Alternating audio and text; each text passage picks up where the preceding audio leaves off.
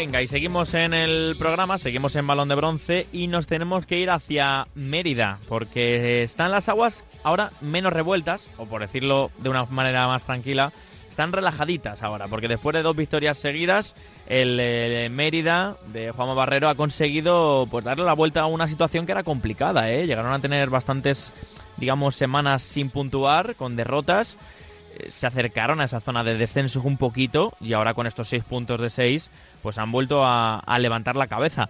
0-1 ganaron en Salamanca, en el Reina Sofía, ante Unionistas, equipo también que no está pasando por su mejor momento, ha cambiado de entrenador, pero me traigo aquí al programa a uno de sus hombres fuertes, a uno de sus... Eh, iba a decir capitanes, pero hay veces que los jugadores son más que eso, ¿no? Pero Manuel Bonaque, que ya nos escucha, fue también el autor del gol del triunfo y además es un... Me gusta traerlo aquí al programa porque yo que a veces tiro penaltis, me gusta porque él es un especialista como la copa de un pino. ¿Qué tal, Bonaque? Muy buenas. Hola, buenas tardes. Eh, penaltis bien, ¿no?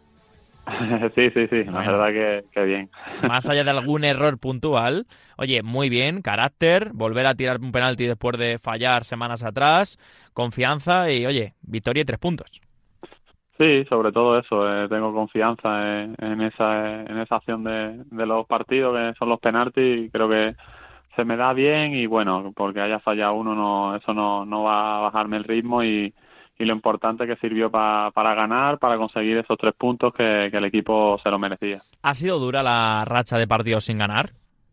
Pues sí, la verdad que sí. Eh, pasaban todas las semanas y veíamos que, que, no, que no puntuábamos ni ni incluso ni metíamos gol y eso se iba pasando y nos iba aplastando un poco más. Eh, sabemos que el mes de enero es un mes muy complicado para todos los clubes y a nosotros nos, nos ha pasado una racha muy mala, pero bueno, por fin la semana pasada la cortamos y, y ahora estamos haciendo muy buen camino. Fíjate, los cinco primeros partidos de 2023, Alcorcón, Cultus, San Fernando, Sanse, Depor, que ese ya entró en febrero y la imagen ya también fue distinta, incluso en Riazor, ¿no? Y ahora estas dos victorias ante la Balona y Unionistas de Salamanca cambian de lleno la dinámica. Es duro el grupo, ¿no? O sea, en general sé que la competición lo es, pero este grupo primero, cuando estés en, cuando estás en esa zona intermedia de salvación y, un poquito más arriba, es fastidiado a nivel mental, imagino, cada semana es una final, ¿no?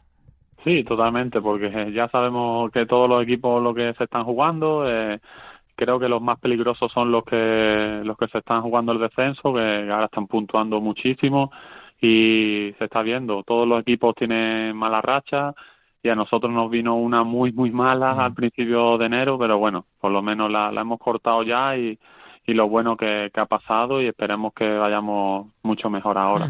Oye, llegó a haber run run con el tema del Mister, porque cinco derrotas consecutivas, no sé yo cuántos entrenadores lo, lo pueden levantar a nivel, y más en esta categoría, ya sabes, eh, Manu, del tema de, de las destituciones de entrenadores, ¿no?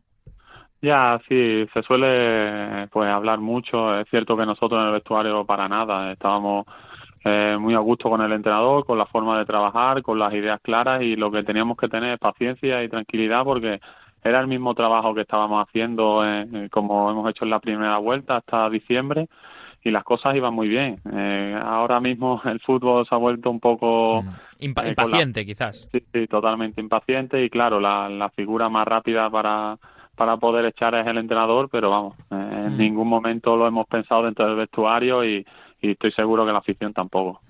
Oye, cuéntame cuál ha sido el rival que más te ha sorprendido mm, para bien de lo que lleváis de temporada. Pues mira, el Alcorcón, eh, yo creo que el Alcorcón tiene un equipo bastante bueno, eh, con las ideas claras, que sabe cuándo se tiene que encerrar y cuándo tienen que, atacar perfectamente. Creo que es uno de los rivales más, más completos y después, bueno, hay equipos que, que con mayor presupuesto te esperabas que estuvieran en la zona alta y es al revés, ¿no? Se están jugando el descenso y, y los hacen más, más peligrosos. Eh, cualquier rival aquí es muy complicado, más si vas a su campo y, después que, tienes que recibirlo aquí. Nosotros seguimos siendo un recién ascendido y creo que estamos haciendo una buena temporada. Además, tú has jugado en equipos con bastante solera, el Recreativo de Huelva, por ejemplo, eh, bueno, el Villanovense, por supuesto, en el fútbol extremeño. Eh, has, llevas ya dos temporadas en el Mérida, con un ascenso incluido. ¿Qué simboliza el romano, la gente de Mérida? cómo se vive el fútbol allí, además en una ciudad muy importante a nivel nacional. Cuéntame un poco estos dos años que llevas, cómo, cómo se respira allí el fútbol. Pues la verdad que muy bien. Yo desde que llegué a mí me han tratado muy bien. Aquí la afición, yo estoy encantado con ellos. Eh, se respira fútbol, ¿no? Eh, cada domingo que vas al Romano se ve el ambiente que hay. Eh, ahora que estamos enganchando a un poco más de afición, ves a, los niños ilusionados. Eso también es parte de es culpa del club, ¿no? Que lo que lo está haciendo muy bien, que está creciendo bastante desde la llegada del nuevo propietario y bueno, aquí en la ciudad se vive bastante el fútbol y, yo estoy encantado de estar aquí. Además, el Recre, que es un equipo especial para ti, bueno, imagino, eh, lo es, lo es, a que sí? Eh, está, bueno, peleando por ese ascenso, el Antequera le saca 15 puntos eh, como líder del grupo cuarto de la segunda ref, el Recre segundo, está peleando en esa zona de playoff, mejor dicho. hombre, imaginarte al Recre en primera federación, ya sea contra ti o sin ti, pero ver al Recre que ascienda, pues oye, es una alegría, yo creo ya para el fútbol español, sinceramente. Sí, sí, totalmente. El, el Recre es un equipo que, que, tiene que estar en las máximas categorías posibles, eh, por estadio, por ciudad, por afición, y claro que, que, sería bonito verlo, verlo más arriba, y sobre todo eso, creo que están haciendo una buena campaña, eh, aunque vayan segundo, eh, en la segunda federación también es muy complicada, nos pasaba a nosotros el año pasado y al final eh, conseguimos ese ascenso. Lo importante es llegar bien al final de temporada y que ojalá asciendan y que, puedan visitar ese, estadio tan bonito. Bueno, y por último te quería preguntar por la categoría en general, por esta primera federación que se ha hablado mucho estas últimas semanas, de su reestructuración, de todo este follón. Yo sé que a veces los futbolistas estáis un poco abstraídos de, de, todo el lío extradeportivo, mejor, nunca mejor dicho, pero ¿qué te ha parecido todo lo que se ha escuchado de una posible vuelta, los clubes? No sé, ¿qué te ha parecido todo? Bueno, un poco de jaleo, ¿no? Yo, por las palabras que, dijo Rubiales, pues espero que no, que no se vaya a la categoría anterior porque si no ha sido como una pérdida de tiempo, creo yo. Eh, si se hace las cosas bien, creo que la primera federación puede ser una categoría muy bonita porque ya se está viendo en las aficiones que hay, los campos que hay y creo que eh, lo que hay que hacer es tomársela más en serio, y bueno, estructurarla mucho mejor y que sobre todo que no les afecte a, los jugadores.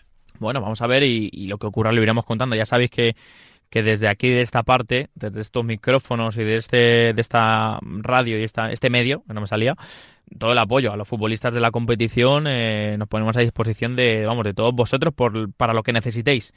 somos vuestra, vuestra voz en ese, en ese sentido. Manuel Bonaque, que ha sido un placer escucharte. Mucha suerte para el Mérida y para el Romano, que a ver si se salva o bueno, mira más allá, ya sabes que la competencia es brutal, pero por lo menos que vayáis creciendo, ¿vale? Ojalá, ojalá. Muchas gracias. Un abrazo, chao. Un abrazo.